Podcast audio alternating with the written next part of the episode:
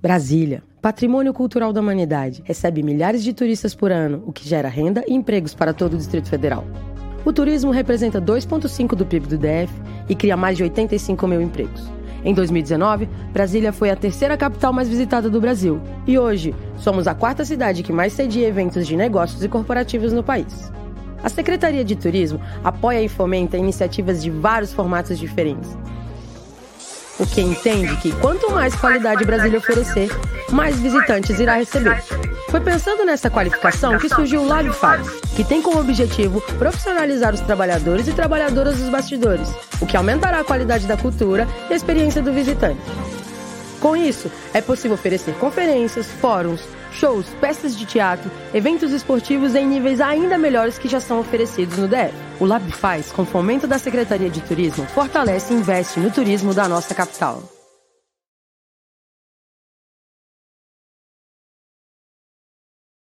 Olá! Boa noite a todos. Sejam todos muito bem-vindos. Estamos começando mais uma live informativa do Lab Faz. Né? As nossas lives vão trazer convidados das mais diversas áreas para discutir em conjunto temas informativos e da formação técnica dos bastidores. Contamos com a participação de todos aqui na live de hoje, que é uma iniciativa do projeto Lab Faz, com fomento da Secretaria de Turismo, realização da ONG Acesso e apoio do Backstage Brasília e a Tec Infino. Olá, gente. Vamos começar agora a nossa live. Dá tempo de chamar todo mundo. Aproveita, vai lá nos grupos do WhatsApp. Vamos enriquecer essa discussão que é super importante para a gente. Né? Hoje a nossa live vai falar sobre as condições de trabalho e as funções no backstage. Né? Vamos falar como esses profissionais vêm trabalhando né? e o que a gente busca de mudança, tanto nas relações de trabalho quanto de remuneração, quanto da própria valorização do profissional. E hoje quem está comigo aqui para fazer essa mediação dessa live é o Renato Ravengar, nosso coordenador de articulação institucional. Vem, Ravengar, dá uma palavrinha aqui com a gente. Boa noite, pessoal. É um prazer imenso estar aqui fazendo essa live com vocês, trazendo esses temas aí. É, fico muito feliz da, do, do no caminhar do Lab faz junto do backstage, a gente conseguir trazer esse tanto de informação para a gente e trocar essa ideia é, é muito válido. Né? Então, fico feliz. Você já falou tudo ali aí na, na, na entrada, eu nem sei o que, é que, eu falo aqui agora, eu faço a introdução. o que, é que a gente faz? É, faz aquela introduçãozinha. Bom, gente, é, desses papos todos que a gente está tendo ultimamente, a gente está vendo muito relato de amigo, né? A gente escuta, está escutando muitas histórias dos companheiros no bate-papo de, de, backstage de segunda, na, até nas próprias lives quinta-feira também. Você vê, o, escuta os relatos do pessoal falando: ah, chego cedo, ai, sofro, não como, vou embora depois de todo mundo, mas ainda assim faço esse trabalho porque amo, né? Mas será que tem que ser assim para sempre? Será que a gente tem que viver com essas condições de trabalho, né? É, bom, eu para mim, quando eu estou fazendo um trabalho, que eu tenho ali equipe de hold técnico, iluminador, pessoal do camarim, o pessoal do translado, o único pessoal que não é da equipe que a gente não tem controle é o pessoal do aeroporto, mas quando a gente está com todo, toda essa galera e a gente consegue fazer, criar uma atmosfera para atender um artista, a gente sinca todos os trabalhos, a gente atende os horários, atende as demandas técnicas, então a gente acaba criando um ambiente que é necessário para o artista chegar e transmitir sua arte. Né? O artista ele está num outro plano, né, galera? Ele tem que se preocupar em passar aquilo que está dentro dele. E a gente, como profissionais, temos que nos preocupar em dar todas as condições para que isso aconteça. Quando isso acontece, a gente atende o povo. A gente atende, a gente faz o que a gente foi lá para fazer que nada mais é do que atender bem o público, né? Seja cumprindo horário, seja é, cumprindo uma demanda técnica, porque se você tem um som ruim, como é que você vai atender bem o pessoal, né? Bom, para mim, quando eu faço todo esse sync, quando eu tô com toda essa galera, não é fácil, mas quando isso tudo acontece e a gente toca no público, eu me sinto como com a minha arte feita, né? é, eu me, nesse momento eu me sinto artista, porque nós todos conseguimos juntar todos esses elementos e tocar o público, porque foi juntos que fizemos isso. Então, para encerrar essa introdução que eu, eu, encerro com uma pergunta que eu estou vendo muito artista mal compreendido falar ultimamente, que é o que é arte, né? Então, isso é minha arte, isso é minha vida, é disso que eu vivo, é isso que me move. Então, quem pode dizer que isso não é arte, né? Então, para começar esse bate-papo, é com um prazer imenso que eu chamo uma grande amiga que já conversou muito comigo sobre essas várias coisas, muito do que vem comigo desse conhecimento é, vem dessas conversas, me, me, esclareceu muito, e é um prazer enorme estar recebendo ela aqui. Chega aí, Carlinha, para trocar essa ideia com a gente.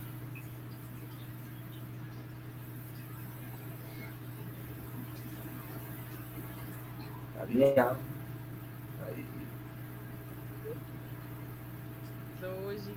Enquanto a Carlinha vai chegando, pessoal, vou apresentar ela. A Carlinha é a produtora do Festival Cultura Candanga. Estão me ouvindo? Produtora do grupo Pé Agora sim. Opa. Sim? Acho que demorou, deu um delay. Aí. Bom, boa noite. É um prazer estar aqui com vocês hoje também, um, é, comentando um tema que para mim é tão. Chega a ser pessoal, acho que pela minha relação com o Renato, né? E nesses últimos anos eu tenho trabalhado sempre tentando pensar como melhorar essa, essas relações de trabalho, é o que, que a gente pode fazer para aumentar a remuneração, porque às vezes a gente está num sistema que amarra os produtores também. Então, quando a gente olha, a gente começa a ver tantos desafios, mas assim, é necessário olhar, é necessário querer fazer. Esse é o primeiro passo. Se a gente não dá esse primeiro passo, aí nada acontece. Então, para mim, o backstage, né, a, a, o pessoal da técnica, eles são equipe, são da equipe, né, não é só uma pessoa que eu estou contratando. Então, é, a gente tem muito aí a construir, a discutir, e quero parabenizar essa iniciativa tão importante, tão bacana. Obrigada, Carlinha. Carlinha também é produtora do Pé de Cerrado e do Festival Cultura Candanga, não é isso, Carlinha? Isso, nem me apresentei, né?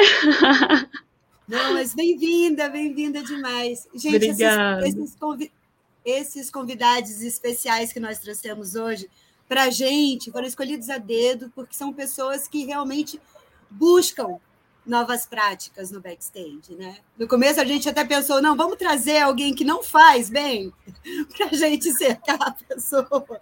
Mas a gente pensou, não, vamos construir, vamos construir um ambiente melhor a partir dos bons exemplos.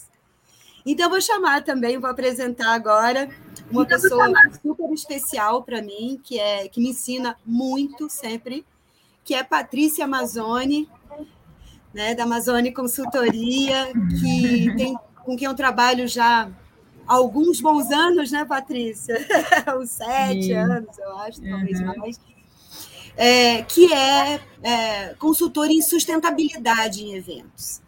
E ela tem esse olhar muito especial para o humano na sustentabilidade, sobre as boas práticas, sobre cobrar isso tanto das empresas que compõem o evento, quanto das pessoas que coordenam esses eventos.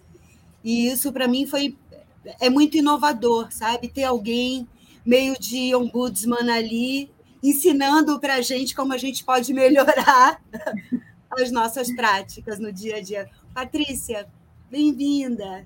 Gente, super, super feliz com essa possibilidade de troca. Ale, muito obrigada pelo convite. Realmente é muito especial que a gente vem construindo juntas porque ah, quando você traz o teu olhar de inclusão e acessibilidade, amor, você está humanizando muito as relações nesses grandes e, enfim, nos eventos que a gente, né, tem oportunidade de trabalhar juntos. Assim, super feliz com a oportunidade e, assim, super parabéns para vocês de terem trazido esse tema de bastidor, né, para fora da tela, por mais que a gente esteja aqui na telinha.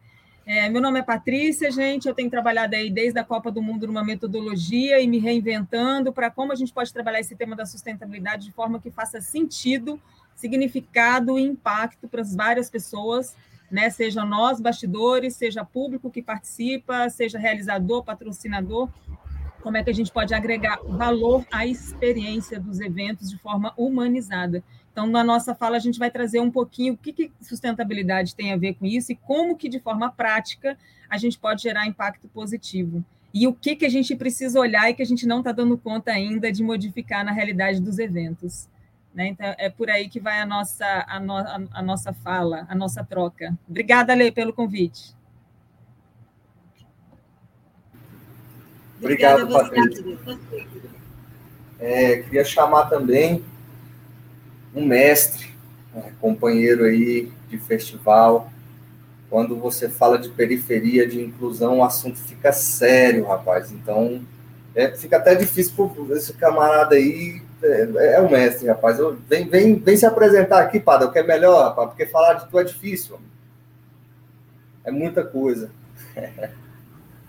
Que isso, gente. Obrigado pelo convite. Obrigado, Ale, Ravengar. Boa noite aí, os convidados, a Carla e a Patrícia. É, meu nome é Antônio de Pada, mais conhecido como Pada. Sou da Ruas e do, do Jovem Expressão.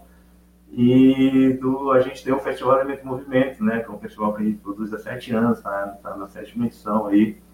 É, Estava até conversando com a Ale agora, que ele está aí é, parado, esperando a, o mundo voltar ao normal, né? voltar às atividades culturais de médio e médio e grande né?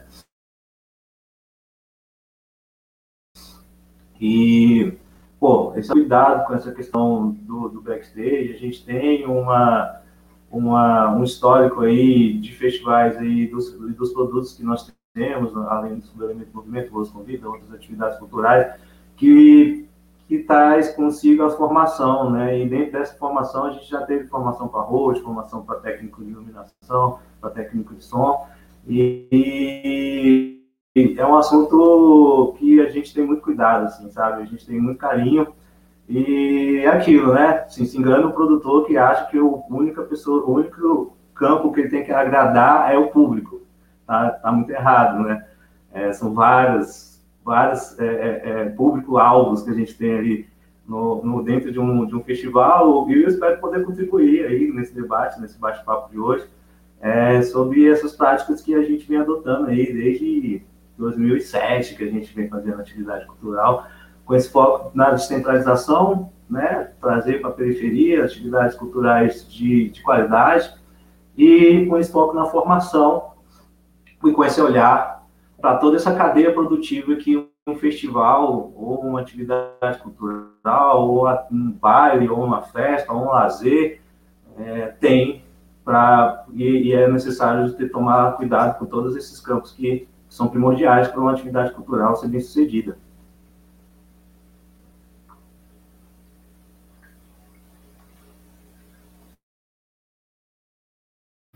Valeu, meu mano, seja bem-vindo. Obrigado aí por aceitar o convite, todos vocês, né? É, você quer iniciar com alguma pergunta, Lê? Eu queria, em primeiro lugar, parabenizar o Pado aí por, por, esse projeto lindo de formação que o jovem vem desenvolvendo ao longo desses anos, né? E dizer aqui para o povo do Lab Faz que quem tiver passado pelo Elemento em Movimento, para comentar aqui no chat, eu sou filho do Eu sou filho do Ravengar e do Ruas. Cria do jovem, os crias do jovem, estão espalhados em todo lugar. Sou filho do jovem. Vamos lá, que a gente tem muita gente no backstage formada por esse projeto. É super importante esse trabalho de formação de técnicos, técnicas e técnicas na periferia, né? Porque é, enfim, a gente já sabe que grande parte dos profissionais, desses profissionais do backstage, moram na periferia, apesar de trabalhar nos grandes eventos do, do plano piloto. A gente sabe que a grande maioria deles mora no entorno e na periferia.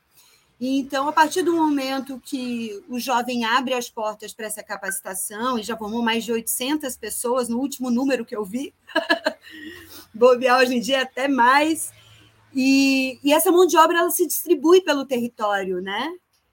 Então, é, obrigada, Pádua, por estar formando essa mão de obra, não só para os projetos daqui ou dali, mas para todo o DF, para alimentar o turismo, para alimentar a nossa economia. E agora vamos valorizar essa galera, né? Vamos começar esse, esse bate-papo para falar sobre essas boas práticas, né? É, vamos começar, eu acho que a gente pode começar falando sobre o começo, né? Sobre quando chama, aproveitando que temos produtores por aqui, né? É, sobre a dificuldade quando a gente vai, enfim, elaborar um projeto para o FAC, né, Carlinha? Vou te chamar para começar por essa. Enfim, que a gente não, a gente, as nossas tabelas são todas desatualizadas. A gente Sim. não tem um sindicato do setor que possa, é, enfim, definir esses valores. A gente não tem nem a regulamentação de várias profissões, né? O que traz os profissionais para uma informalidade, pegando meio de amigo para poder participar de projetos, né? Ninguém tem a sua, muita gente não tem sua, sua própria MEI, não tem condições. Queria que você falasse um pouquinho sobre isso e, enfim, vamos discutir um pouco quais são as nossas ideias também para para melhorar esse primeiro gargalo, né? Obrigada, Isso. É, quando eu comecei a, a ter esse olhar mais atento, né? eu me encontrei assim, em vários desafios. Eu elaboro vários projetos já há algum tempo. Então, começando por isso, são valores muito baixos. Só que o que, que acontece? Já, a gente já chegou com equipe para trabalhar é, em eventos que as pessoas colocaram o valor que estava ali na tabela sem questionar. E aí, quando você vai fazer o evento, que eles vão chamar uma equipe, você se depara com isso, eles, ah, não, mas é o valor que está lá na tabela. Então, a primeira coisa que, que fica é não não vão pela tabela, né? Ela está realmente muito abaixo. Primeira coisa, converse com uma pessoa, pergunta quanto custa o seu serviço, né? Quanto custa? O meu projeto é assim, assim, assado, são tantos dias, são tantas horas, e aí a gente pensa em horário, em alimentação, né? Que às vezes as pessoas esquecem, ele fica lá direto, não consegue parar porque tira coisa, bota no palco. E às vezes as pessoas também esquecem, não, não pede um almoço, não combina. Às vezes, como você falou, a pessoa não tem MEI, então você tem que pensar se vai ter incidência de imposto, né? Então, a depender do valor, já é algo que precisa ser acordado também. Você precisa perguntar se a pessoa tem um CNPJ ou não. E a mesma coisa, eu também quero deixar um recado para a galera do backstage também, para tentar se organizar dentro do possível. Por exemplo, você, na época de FAQ ou de qualquer edital, às vezes é, a gente não quer ir pela tabela, a gente vai pedir orçamento. E às vezes eu não consigo orçamento. Eu preciso de três orçamentos para conseguir incluir um valor justo. Então, assim, se organizem. Ah, eu não tenho é MEI, bota um nome com uma letra diferente em cima, o CNPJ embaixo, você já tem um papel timbrado. E aí pega um modelo de um orçamento e, e manda ver. Antes dos editais, o que, a gente também pode fazer? Você pode mandar é, nos grupos. Eu tenho um serviço disso, disso, disso, daquilo. É legal também quando o pessoal se junta, se junta um do som, um é, de várias áreas, né, para fazer um combo, assim, ah, a gente oferece tais serviços. E aí, quando solicitam os orçamentos, você pode dar o um orçamento de tudo de uma vez só, porque facilita muito a vida dos produtores e você vai entrar no esquema, né? Então, começa por aí. Mas também tem um lado dos produtores, o que, que a gente pode fazer? Primeira coisa, é destrinchar a tabela, não existe só a tabela da FGV, por exemplo, a gente tem aí pregão, tem agora Sindicine, então a gente pode buscar o que mais se assemelha. Às vezes tem uma, uma palavra, né, um, um cargo ali que que é um valor baixo, mas tem um outro que dá para você usar o um nome que se assemelha à função e que tem um valor mais alto. Teve esses últimos tempos, eu fui fazer um para um evento que eram três dias. E aí lá era a unidade era por semana, tipo 300 reais por semana. O negócio assim era é muito difícil. Aí o que que a gente fez? A gente colocou isso e lá geralmente as tabelas elas são muito fragmentadas. Então, eu tinha lá montagem, desmontagem. Então, peguei tudo que podia entrar naquele serviço, bota montagem, tudo era semana, uma semana, né? Então, montagem, desmontagem. A gente fez um quebra-cabeça e deu um valor legal. Então, assim, são. É por isso que eu falei, é o olhar, né? E a gente querer fazer acontecer, e a gente vai caçando um jeito, vai conseguindo, e o que a gente não conseguir, a gente está aqui como estamos hoje, a gente vai lá na secretaria onde precisar, não é?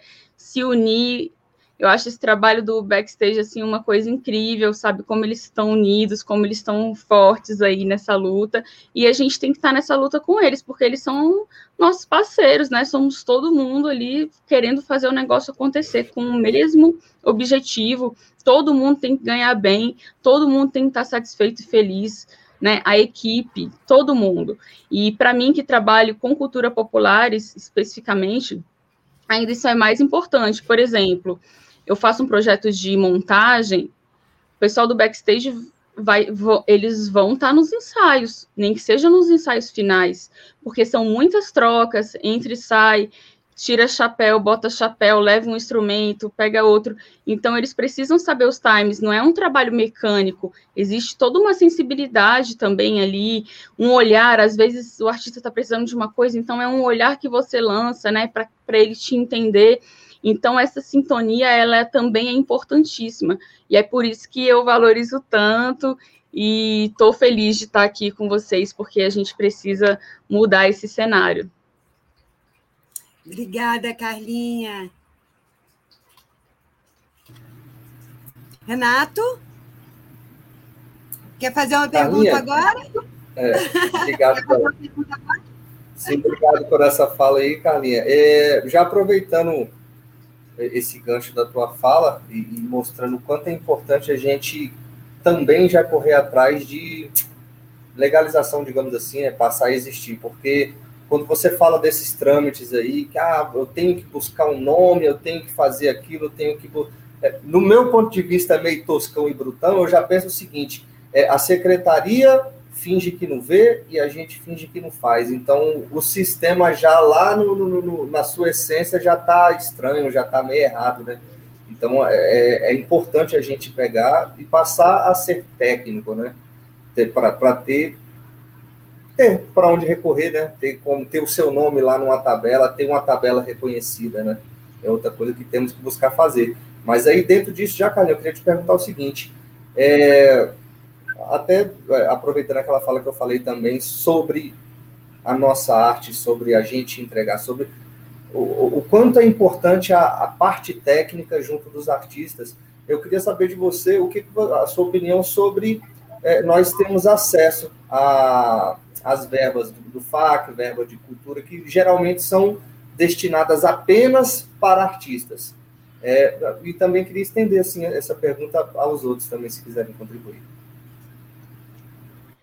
É, a minha opinião é de que vocês, obviamente, como eu falei, tem que entrar, porque a gente é uma cadeia produtiva e que se qualquer um capenga, todo mundo capenga junto. Então, eu já, já fiz, já tive tentativas de colocar, é, é, cadastrar um SEAC para técnicos, e se eu é, coloco... Meu, você não conseguiu me cadastrar como técnico, né? A gente não conseguiu. Eu Exato, você foi uma dessas pessoas, não, não estava citando nomes. a gente colocou assim, e cara, impressionante, rejeitado, rejeitado, rejeitado, vários eventos, e assim, olha só, né? O Renato ele dá aula, ele forma as pessoas. Eu acho que o cenário seria muito diferente se a gente não tivesse esse trabalho do elemento, do Renato de formando né, esses jovens, esses profissionais. É...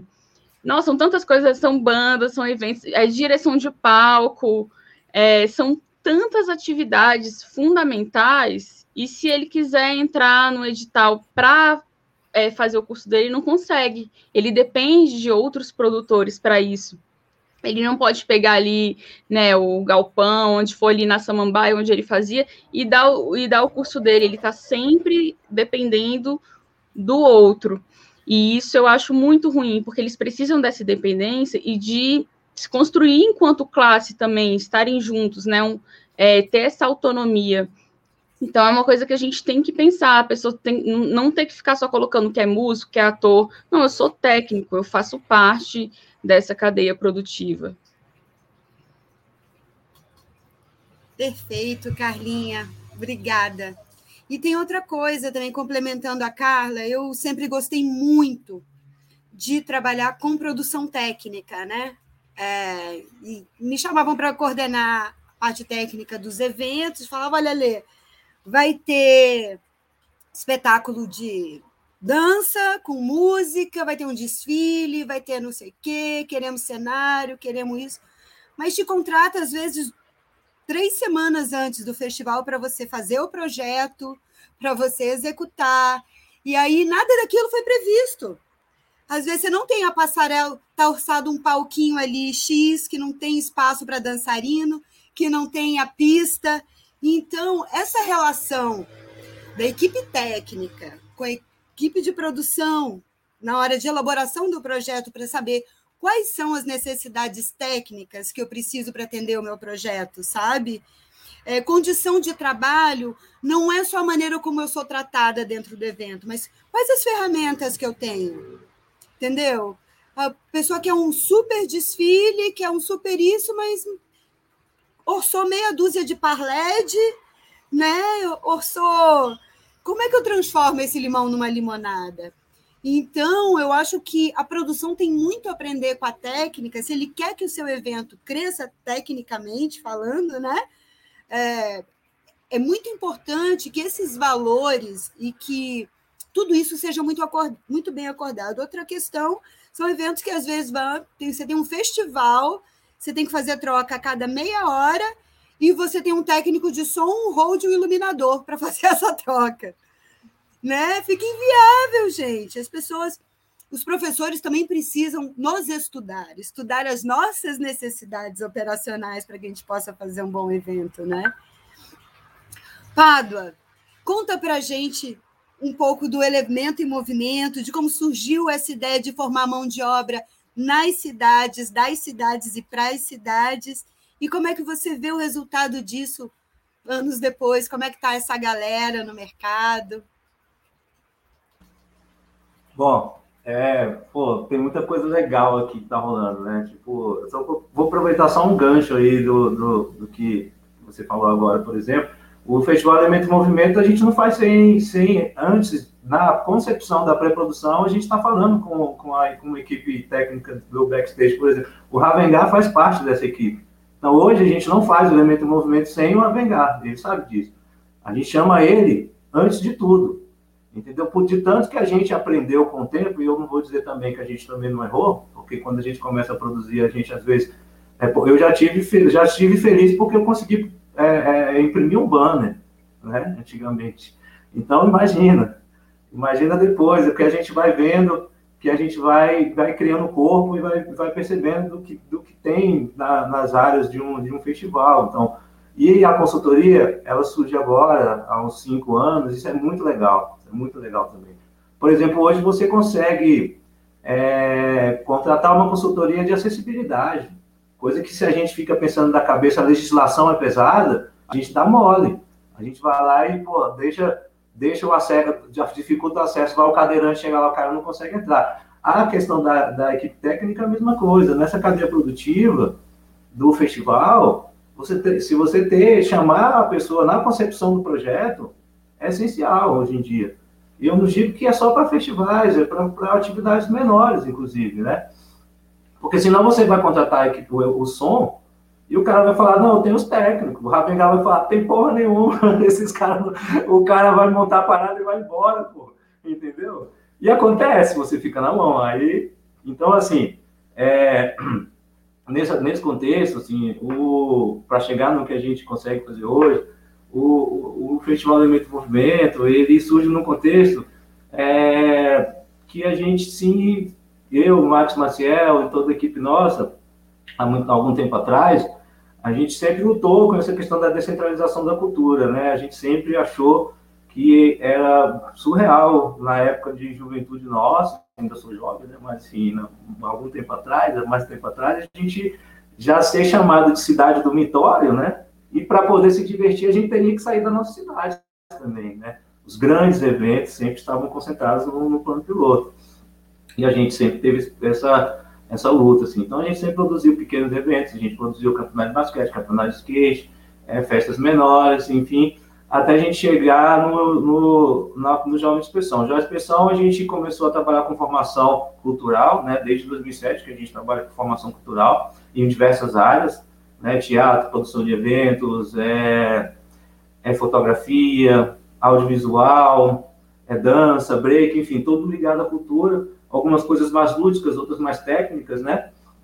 E a gente vê, então, é, e através desse desse trabalho de formação é que surge o elemento movimento. Então, é importante é, falar sobre como surge o elemento movimento e qual contexto ele surge, né? É, até para não falar como uma crítica a outros festivais, nada disso. Né? Ele surge nesse contexto, surge no contexto de formação. E quando ele surge, ele surge nessa, nesse contexto também de que a gente é, já trabalhava com formação, né?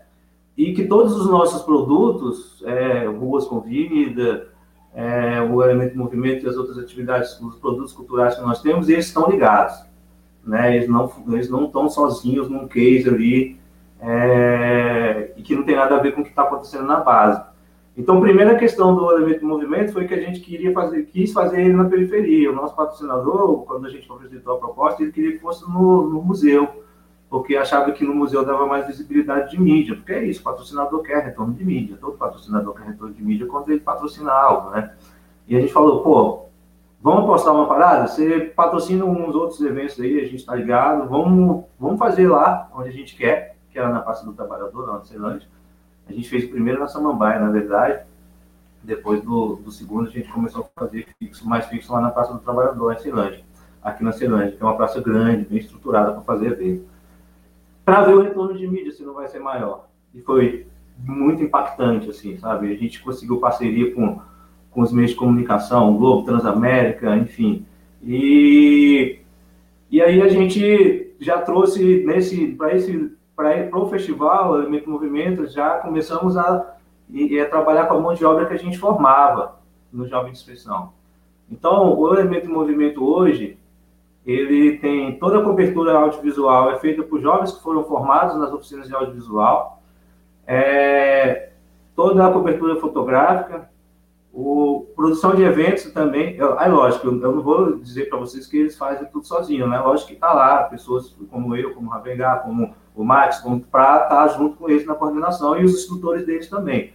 É para muitos, é uma experiência quase que como um estágio obrigatório do, dos cursos. Para outros que já passaram pelas oficinas e já se formaram, já são profissionais, contratam como profissional mesmo, entendeu? Mas até para esses que vão é, para as oficinas, como é, o jovem que vai estar tá participando da, do festival como, como aula, a gente tenta, a gente sempre consegue um, uma ajuda de curso. Por quê? Porque isso é muito importante, porque a gente está botando gente no mercado e às vezes a gente coloca o cara no mercado e, e é tão decepcionante o cara ir para um festival que o cara não dá um crachá, não dá uma camisa, não dá alimentação.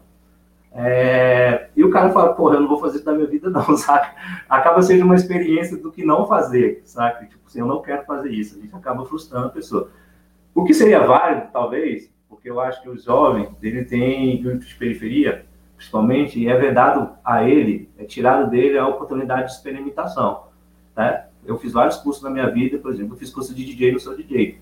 Então, assim, é, a gente às vezes precisa fazer várias coisas para saber como é que aquelas coisas funcionam, né?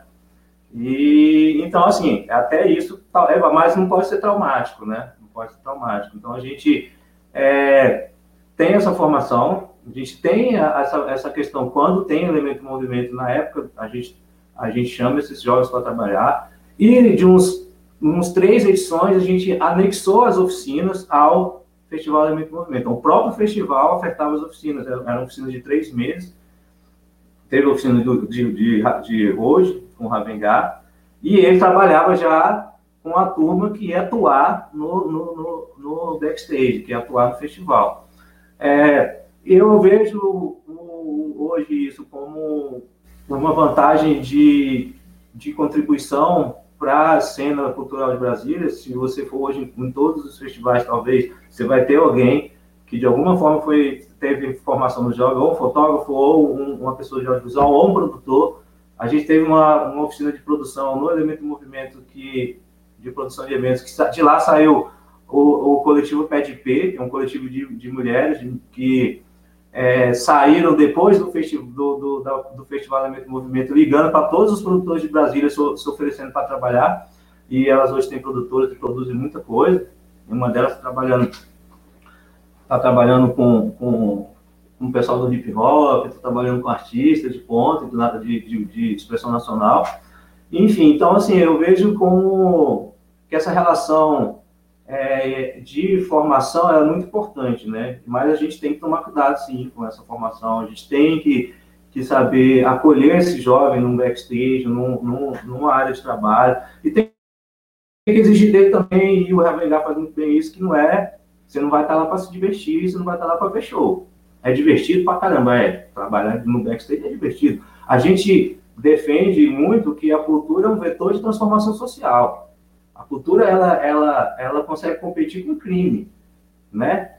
Porque o crime ele é ele é atra, atraente, né? Ele, o cara não tem família, ele vira a família do cara. O cara bota uma arma na mão do moleque e fala, vai, faz, é nós, entendeu? A cultura tem esse poder.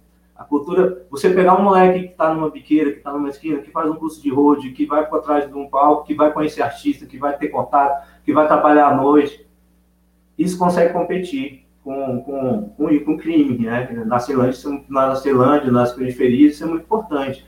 É, porque a gente sabe que tem essa competição, né? A gente sabe que tem. Então não adianta você, a gente falar, ah, não, não, não, tem, tem essa competição. Então, assim, e aí a ideia do, do, do nosso sempre foi essa, tipo, sempre foi ser atraente, falar assim, porra, mano, a gente formou muitos DJs agora nas oficinas também com, com, com o Jean, nas oficinas de DJ, e as aulas do Rapengar eram maravilhosas, era linda. Eu ia lá passar lá só para assistir. Ele montava toda a cena do palco, com bateria, com som, com não sei o quê, e as marcações. Era muito do caralho, assim, tipo, e é, é isso, assim, saca? Tipo, ele tem hoje um, pessoas que trabalham com ele até hoje que se formaram aqui lá no, lá no Jorge Expressão. A gente, enquanto puder, a gente pretende fazer isso e a gente não pretende fazer diferente, né? A gente acha que o caminho foi esse, assim, foi nos dado, assim, e a gente não vê de repente, como se fazer um evento por fazer. E para nós até difícil a gente fazer eventos de bilheteria, por isso também a gente procura é, é, é, captar recursos para conseguir viabilizar essas coisas. A gente sabe que é difícil também para os produtores, às vezes, viabilizar a formação, fazer um projeto grande que tem custo.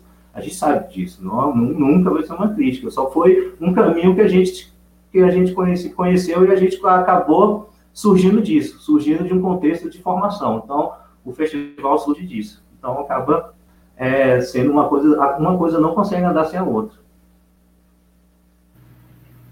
Rapaz, é, é, é disso que eu estou falando, velho. Quando você vê assim um, um, uma força assim para para mover onde precisa mover arte, né? Quando você se empenha para fazer na periferia, se empenha para fazer pelo elo mais fraco da cadeia toda, é isso que a gente pode ter, né, velho? Então, por, por isso que eu fiquei muito feliz, assim, de você aceitar também esse convite, Pablo.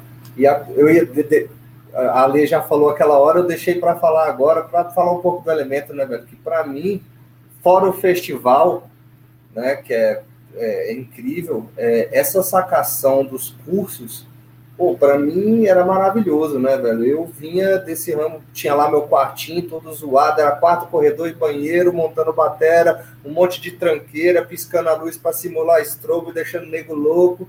Enfim, era do jeito que dava. Na hora que eu vi isso daí, bicho, eu falei, pô, tava fazendo festival, falei, caraca, é aqui, eu preciso disso aqui. Então, pô, me ofereci, fui conquistando uma confiança do pessoal, né? E aí, já voltando para o assunto, saindo um pouco do elemento, é, que é a importância de você trabalhar com a sua equipe técnica, né, velho? Às vezes você quer fazer uma coisa, quer porque quer, e aquilo é inviável, mas um pouquinho diferente daquilo que você queria fazer, com um pouquinho mais de organização, seria totalmente viável. Mas isso você só vai descobrir com o seu técnico. E às vezes você quer ir na marra, chega lá na hora, vai aparecer os milhões de problemas, né?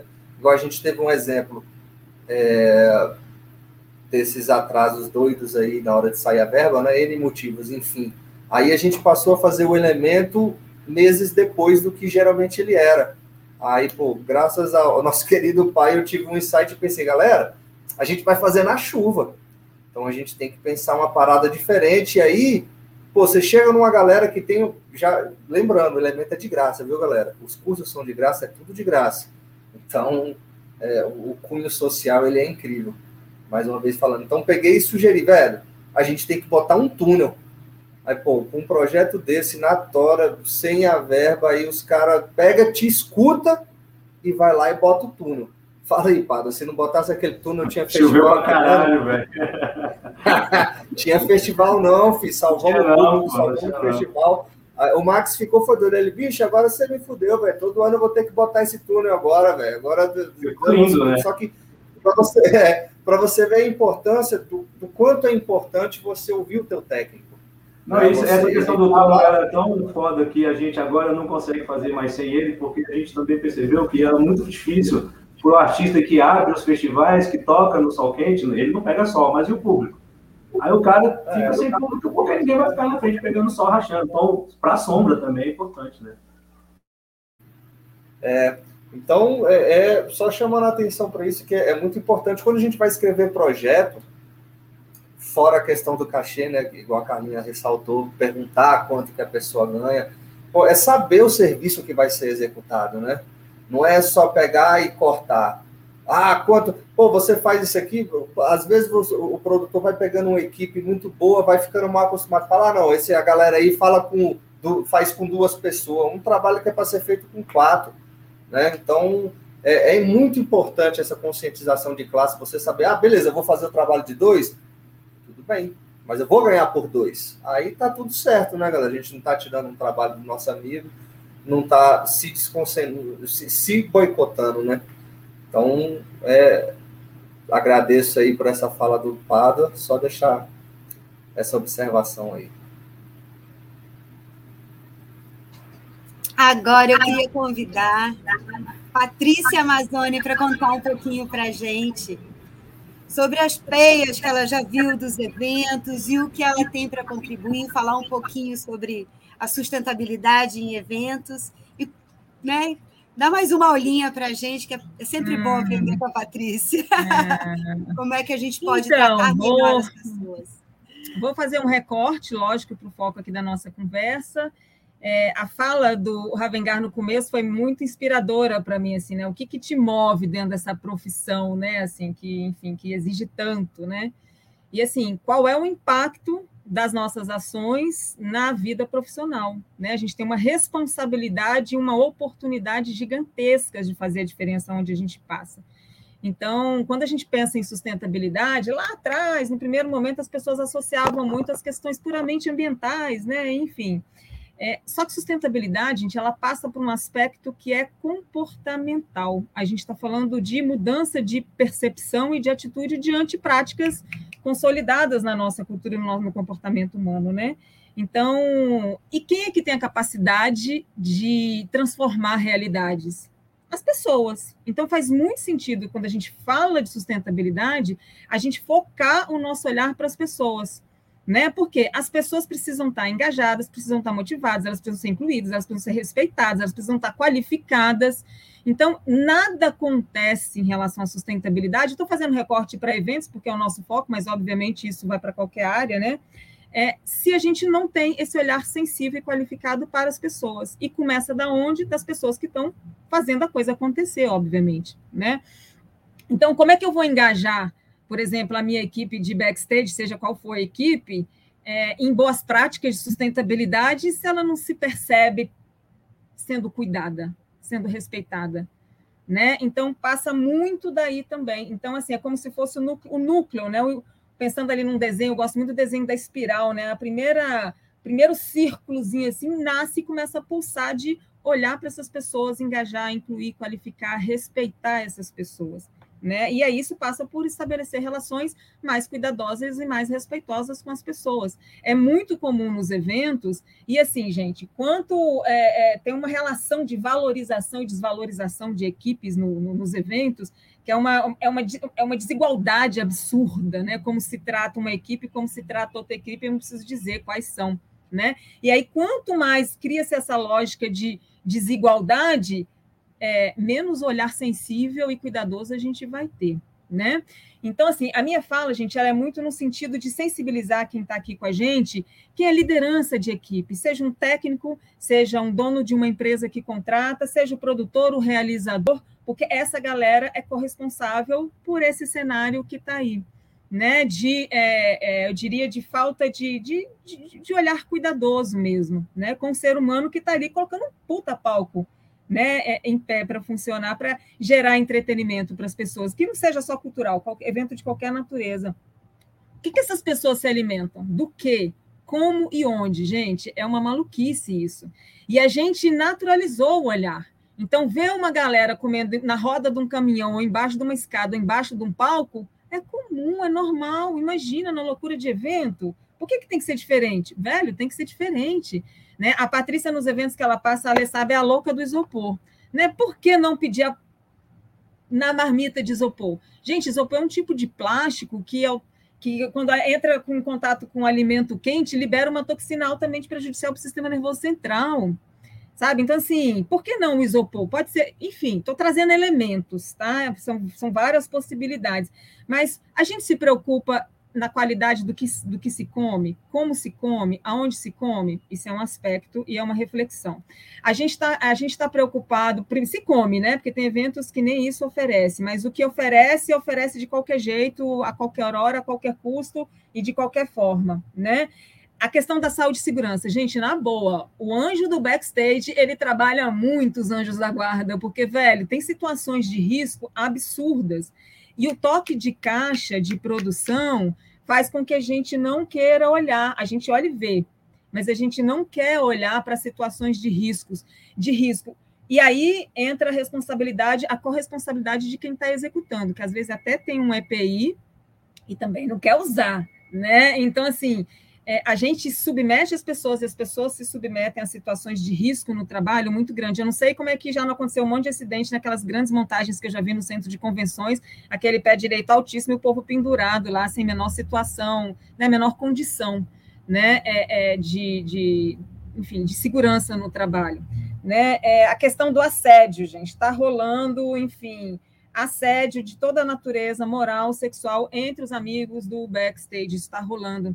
Existe uma relação de poder, às vezes, de uma liderança com quem está abaixo, né, no sentido de hierarquia e relações de poder, é, eu tenho vivenciado isso a ponto da gente descer um, uma, uma pauta, viu, Ale? Quando a gente estiver aí de novo aí no, no nosso campo, que a gente está morrendo de saudade, da gente introduzir esse tema do assédio nas relações de poder que existem aí dentro do nosso, do nosso campo, né? dentro da, da, da galera aí do time, né?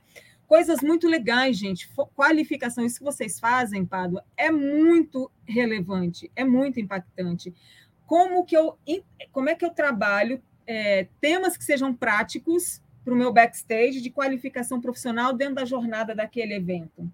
Eu me preocupo com isso, eu penso nisso, eu como liderança, ou como produtor, ou como, né, enfim, um realizador, eu estou pensando em minimamente qualificar para dentro do que é o conceito do meu evento.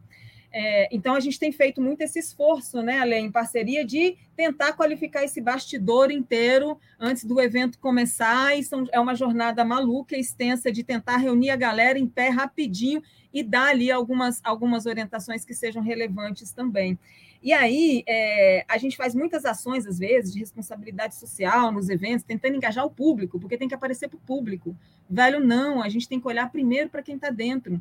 A gente está fazendo. Agora, eu estou num uns poucos eventos aí, durante esse período que eu tive a oportunidade de trabalhar, a gente introduziu uma pesquisa para ser respondida pelos bastidores, não só pelos gestores, pelos fornecedores, mas os seus colaboradores, para entender quem é essa moçada em profundidade e quais são as suas expectativas quais são os seus anseios, quais são as suas sugestões de melhoria. A gente, quem está lá na ponta, velho, tem um olhar muito mais qualificado do que eu, eu que tô, não estou ali na ponta montando o negócio. Então, a gente está introduzindo pesquisa para saber quem é essa moçada, esses anônimos, né, Ale, no sentido de, né, de precisar ser visto, de precisar ser escutado, para entender coisas e, e, e, trazer soluções e trazer é, é, boas práticas, inclusive mais assertivas, que eles se percebam parte do processo, né? É, e aí, ações de valorização dessa galera. Teve um evento aí que nessa, há um tempo, aí, há um ano, eu, eu tive a oportunidade de trabalhar, e a gente fez ali aquela ação que a gente faz ali com a Programando Futuro, coleta de resíduo, de, é, resíduo é, eletrônico, e aí pedimos lá para o Vilmar, Vilmar, me doa 10 computadores recondicionados. O que, que, você vai fazer com isso, Patrícia? Eu vou, a gente vai mapear quem, foram quem foi a galera do backstage que, que, que se entregou para esse evento, que é jovem, está em processo de qualificação profissional e não tem um computador para trabalhar. E aí a gente olhou para dentro de casa e fez um processo de valorização, inclusão pequenininho. Conseguimos 10 computadores lá com a ONG Programando Futuro recondicionados. Velho, essa moçada ficou numa alegria, assim. Então, o que, que eu posso fazer para dentro? A gente tem que, a gente está olhando as ações de sustentabilidade muito para fora e para mostrar, mas agora o movimento é outro. O que, que eu posso fazer para dentro para olhar essa moçada que faz o evento acontecer. E assim, consequentemente, eu vou ter, inclusive, uma, uma galera muito mais engajada para é, é, estar tá inspirada, engajada para implementar as outras boas práticas. E não só as boas práticas de sustentabilidade, não, para fazer uma puta entrega pro, pro, na, naquele evento. Né? Então, assim, pesquisa, gente. Pesquisa no sentido de é, pesquisar quem é essa moçada. Como é que essa moçada gostaria de se, de, de, que acontecesse para se sentir mais incluída, mais valorizada, mais respeitada, além, lógico, de ser bem remunerada, etc, etc, etc. Então, eu tô, eu tô num processo agora, nos eventos, de fazer esse mapeamento um pouco mais em profundidade, para ouvir essa galera, é, para a gente poder fazer uma cocriação de novas boas práticas, sabe? A partir do olhar de quem recebe, a partir do olhar de quem, de quem, é, é, de quem realiza. Né? Então, assim, isso é uma coisa que a gente vai se reinventando e vai trazendo novos elementos, né? Eu trouxe aqui situação, situações de alimentação, de segurança no trabalho, de assédio, é, que, que a gente está fazendo para qualificar essa moçada ali mesmo, no, no bicho pegando, né? É, mas tem milhares de outras situações. Mas eu olhei, vamos, fazer, vamos ouvir dessa galera o que, que é, né? O que, que é e o que, que pode ser, para além disso que é o básico. Isso que eu estou falando é o básico do básico mas que não está sendo feito. A gente se preocupa em ter um puta palco, uma puta cenografia, uma puta comunicação, tudo lindo para o público. Velho, o meu público que faz isso tudo acontecer, né? Então, enfim, é, eu acho que por isso eu fico, eu fico muito feliz, impactada com esse espaço que está sendo criado por vocês, com esse que é um olhar sensível e um retorno para dentro, né, da própria casa, para ver como pode ser melhor, né? Como que como pode ser melhor.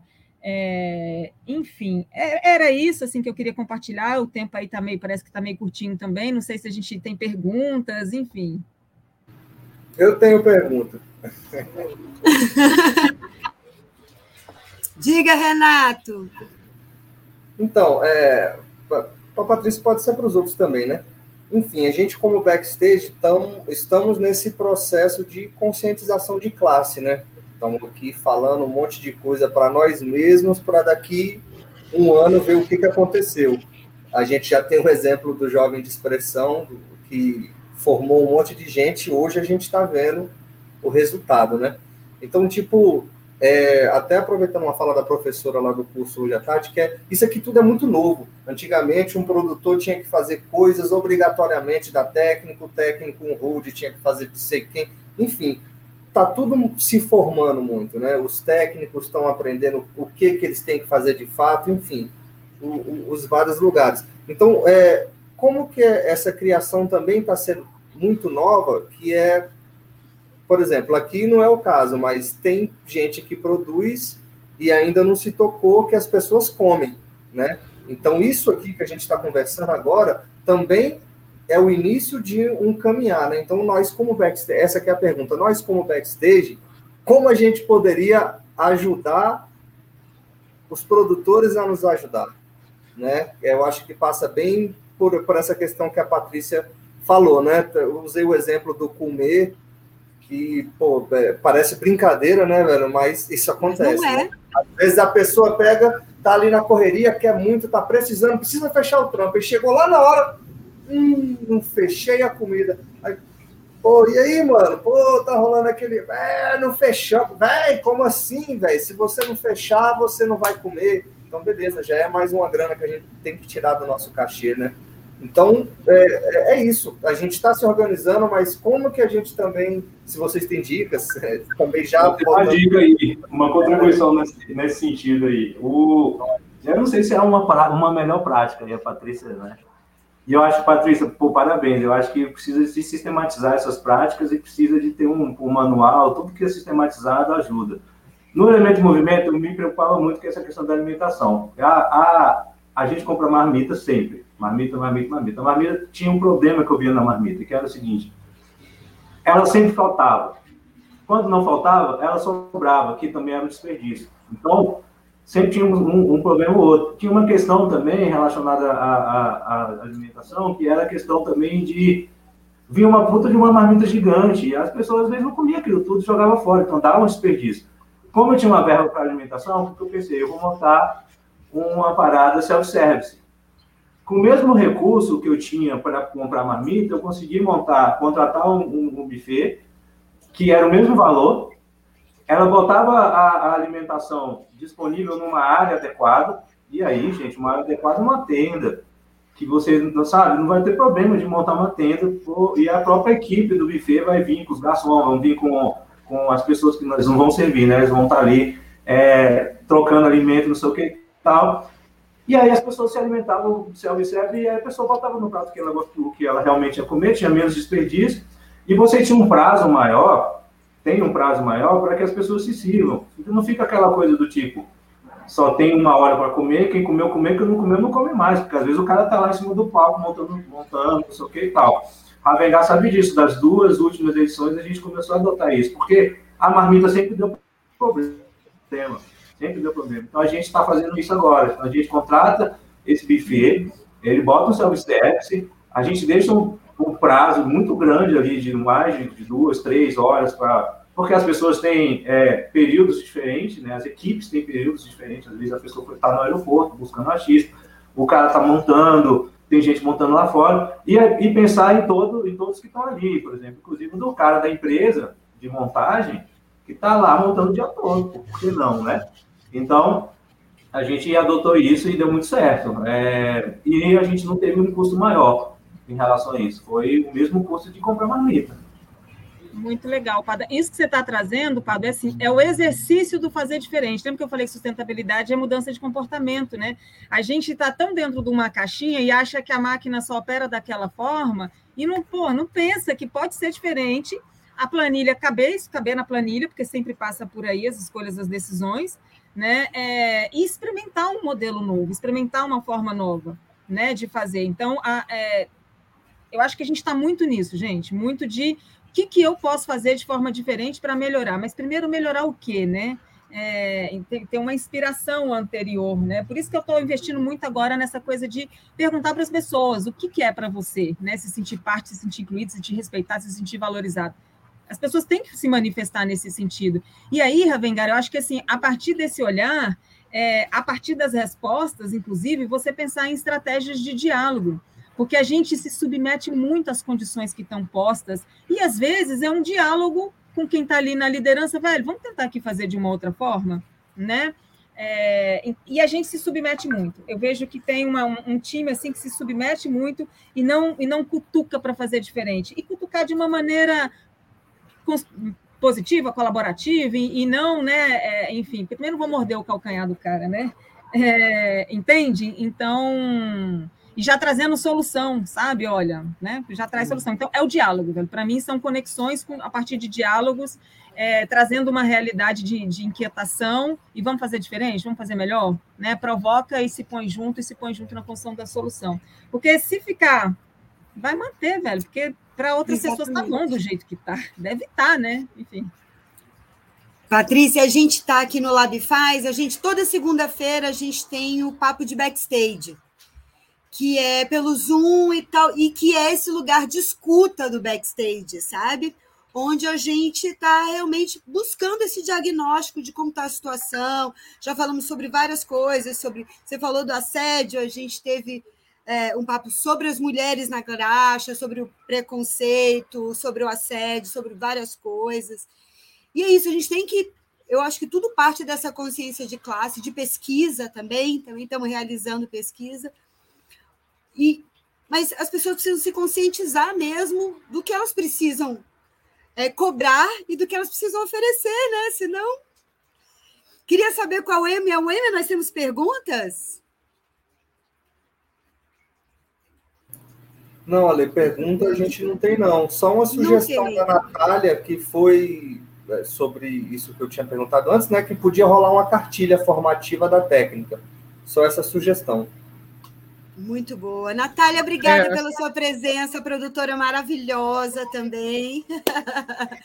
Eu achei ótima essa ideia da Natália. E eu ia falar, Renato, para você, por exemplo, quando for fechar um serviço, tem que ter um checklist ou um contrato já pronto. De, cara, eu não posso esquecer de falar da alimentação, eu não posso esquecer eu faço isso às vezes, eu, eu tenho uma cabeça né, meio esquecida, e então tudo agora é cheque, cara, eu falei, falei sobre isso, falei sobre isso, e se a gente tiver a cartilha, você já entrega a cartilha pro, pro contratante aqui a cartilha. Bom, tá anotado. Vamos montar. A gente montou um, um manual de, de boas práticas para o, para o né, que fala sobre racismo, machismo, LGBTQI-fobia, capacitismo, sobre tudo aquilo que a gente quer desconstruir dentro do backstage. Eu acho que a próxima pode ser o que, que a gente quer construir em termos de práticas. E esse checklist é muito bom. Carlinha, anotadas as é. sugestões. Vamos trazer uma dica, gente, que assim está muito aí, parece que já também que já entrou no senso comum, mas ainda não entrou. É, a formação das equipes, né? É meio óbvio isso que eu vou falar, mas quanto mais diversa a equipe, diversa num conceito bem amplo de diversidade, mais criativa e produtiva ela é. É, então, nessa, quando a gente for pensar em formação de equipe também, quem que a gente está trazendo? Porque eu, eu, sempre vejo as mesmas caras, né? A gente sempre vê a mesma moçada, né? Na liderança e também não só nas lideranças. Então, quanto mais diverso de gênero, de raça, de identidade de gênero, de orientação sexual, etc., tiver uma equipe, é, mais criativa, velho. Ela é. E aí, é, mais interessante, inclusive, fica para trazer esses elementos, a lei que a gente está trazendo de. Né? E aí, o quê? Né? Vamos trazer o quê? O que, que incomoda, né? Onde que, qual, onde que dói aqui, né?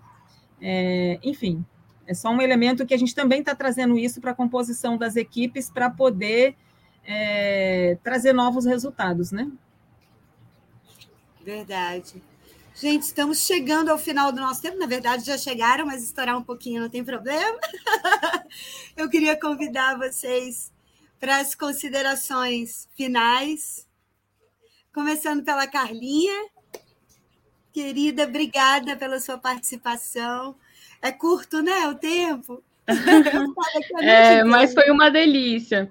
Ouvindo o Pado e a Patrícia falarem, a única palavra que vinha na minha cabeça é pertencimento. Quando ele fala de família e de crime, e, e né, quando a Patrícia fala de respeito, é, é, fazer essa equipe, ela, ela já pertence, mas às vezes você não faz pertencer, né? Você finge que. Então, assim, é pertencimento. O que, que é pertencer? É estar junto, né? E isso comer junto, não é comer embaixo ali do, do negócio do caminhão, né? Tem camarim para o outro, vai ter também um camarim ou uma tenda para todo mundo. Então eu acho que essa coisa do pertencimento para mim encerra assim, é o, o resumo de tudo. Agradeço todo mundo aí que participou, a vocês, essa troca que foi maravilhosa. Não conhecia vocês, eu ia falar pessoalmente, ainda não conheço pessoalmente, né? Mas agora já conheço de tela. Foi um prazer, sempre que quiserem, pode chamar, e eu também vou participar mais ainda para poder ouvir contribuir. Um beijo. Beijo, querida. Muito obrigada. Pádua? Gente, satisfação total de participar. É, é, muito importante essa aproximação que vocês estão fazendo aí com, com, com produtores, com, com pesquisadores, com especialistas. A gente é, tem um, uma, uma, cadeia produtiva da cultura muito grande no, no, DF e às vezes as pessoas não se conhecem mesmo. No Brasil, o Distrito Federal tem essa questão aí, cidades são distantes uma das outras, as pessoas acabam não conhecendo, não se conhecendo muito bem. Mas eu fico muito feliz em poder contribuir. Sempre que precisarem, podem chamar, podem contar com a rua, os jovens pessoal. É, espero encontrar todos vocês no, no Festival Elementos Movimento, que pode acontecer em 2022, quem sabe, tomara. E, e é isso. É muito legal ver que, que a gente hoje tem é, pessoas que a gente pode contar com elas aí, com consultorias, com, com bate-papo, que antigamente não tinha, né? Antigamente a gente, a gente meio que, que ia fazendo e aprendendo no, no, no, no corre, enfim, e aí acho que talvez até hoje tem gente que está com os processos viciados até hoje, né? Tipo, porque não escuta, porque não fala com as pessoas, porque não, não chama uma, uma pessoa que, que entende de uma área porque acha que entende tudo. Não, não, não entende. Não é impossível o produtor cultural entender de todas as áreas com, com especialidade, não tem como. Então, é, obrigado, e é isso. Fico feliz demais aí ter participado. Obrigada, Pádua por elementos e movimentos em todas as cidades do DF. Um dia a gente ainda vai ter o festival de cada cidade, se Deus quiser. Não, é não? A gente precisa disso. A periferia é o centro. A periferia é o centro, exatamente. É nós. É nós sempre. Sem, sem a, a, gente fala, sem a gente, sem a periferia não tinha pão quente na padaria, não funcionava o mercado. Sem o, o backstage não funcionaria festival nenhum nesse mundo, né, velho? Então, você, às vezes contrata o artista, o artista tá num dia ruim, ah, tudo bem, irmão, é o artista, mas você vai, vai pisar na bola com os caras, não, pô, os caras é a alma do negócio, então tem que, tem que cativar, tem que tratar bem, pô, senão, senão é mal. Muta o microfone dele para ver se tem show. Brincadeira. Patrícia, querida, por favor. Então, assim, só para poder fechar, né, essa coisa de olhar para as pessoas de uma maneira mais inclusiva, mais respeitosa, faz muito sentido e vale muito a pena, gente, porque as pessoas é que, enfim, as pessoas é que entregam, que realizam, que fazem as coisas acontecerem, né? Então, tem uma abordagem que a gente tem dentro do tema da sustentabilidade, que a gente chama de ecologia do ser, das relações, tem ecologia do ser, ecologia das relações ecologia da natureza.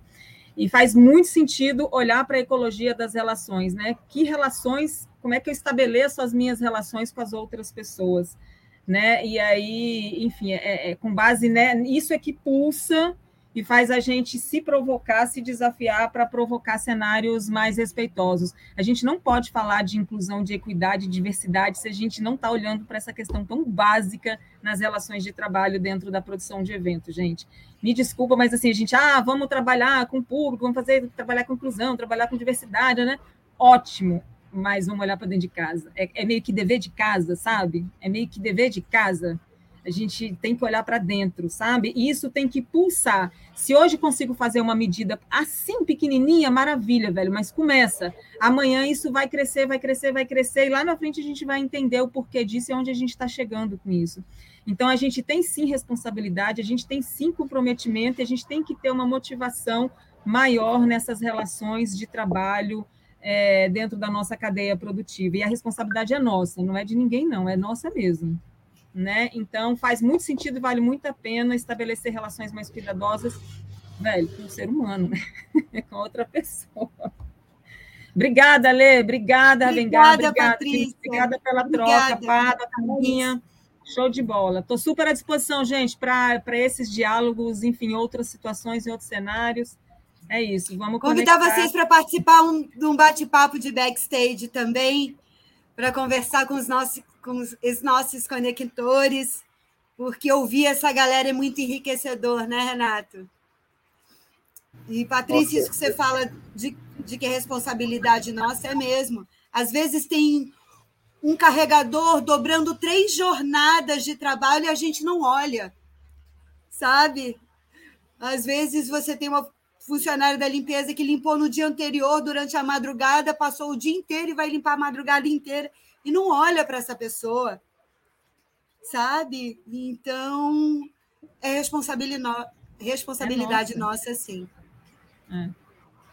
Com certeza. Queria agradecer Isso é muito bom. Se a responsabilidade é nossa, a solução está na nossa mão, né? É muito bom quando a responsabilidade é nossa, porque aí eu posso mudar uma realidade. Porque se a responsabilidade é do outro, eu não interfiro no outro. Mas se é minha, velho, eu consigo mudar. Verdade. Eu queria agradecer a fala de todos, é muito enriquecedora aí, É, e como a Patrícia falou, né, se a realidade está na nossa mão, cabe a gente mudar, por que não mudar, né? Aí acaba ficando egoísta, né? Se você toma essa decisão, né? Não tem porquê, né? E, poxa, enfim, só encerrando com isso mesmo, é, com a fala do, do nosso querido amigo Fanho, né? Que é o backstage e o Lab faz aí soltando fagulhas de conhecimento. Né? Isso aqui, assim como qualquer várias outras lives, vários outros bate-papos de backstage, são fagulhas de fato que nós soltamos aqui para os nossos amigos, para nós mesmos, no caso de hoje, para os produtores com a mente aberta a fim de aprender também, né?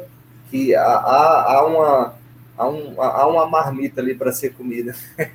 então, é sempre isso, é jogar uma ideia e esperar essa sementinha brotar e virar um, uma coisa linda, né? Então, mais uma vez agradeço aí, é muito bom ter esses espaços, agradeço o Backstage e o Lab Faz por nos proporcionarem esses espaços aqui tão necessários, né? É só dando o primeiro passo que a gente chega em algum lugar. E aqui a gente, com certeza, deu o primeiro passo de, de uma conversa longa, né? A gente teve uma introdução aqui hoje, né, gente? Hum, acho que é. se cada um quiser puxar pelo menos mais algum assunto, vai lembrar de mais uns três dentro disso aqui, né? Mas é o início, vamos nessa. Só a agradecer a todos, todos que assistiram a live aí também. Muito obrigado. Um abraço. Muito obrigada. Nada sobre nós sem nós. Nós queremos discutir as nossas condições de trabalho. Nós queremos discutir a nossa vida, o nosso trabalho e tudo parte da gente, né? Queria mais uma vez agradecer aos nossos participantes, agradecer aos nossos conectores aqui presentes, agradecer a todo mundo que participou dessa live, a nossa equipe técnica, o Enia e Marcelo, maravilhosos. E quinta-feira que vem a live está de volta e vamos. Temos programação a semana inteira. Segunda-feira tem papo de backstage. E temos vários cursos maravilhosos rolando. Semana que vem tem o curso do João, né? Então, acompanhe a nossa programação nas nossas redes e siga o Labfaz. E muito obrigada. Eu vou ler o nosso textinho de encerramento. Agradecemos a todos pela participação. As lives informativas são espaço de troca e de reconhecimento dos saberes técnicos. Aqui estamos todos prontos para ouvir e aprender. Essa é uma iniciativa do projeto Lab Faz, com fomento da Secretaria de Turismo, realização da ONG Acesso e apoio do Backstage Brasília e Infino. Boa noite, muito obrigada. Valeu. E ativem o sininho.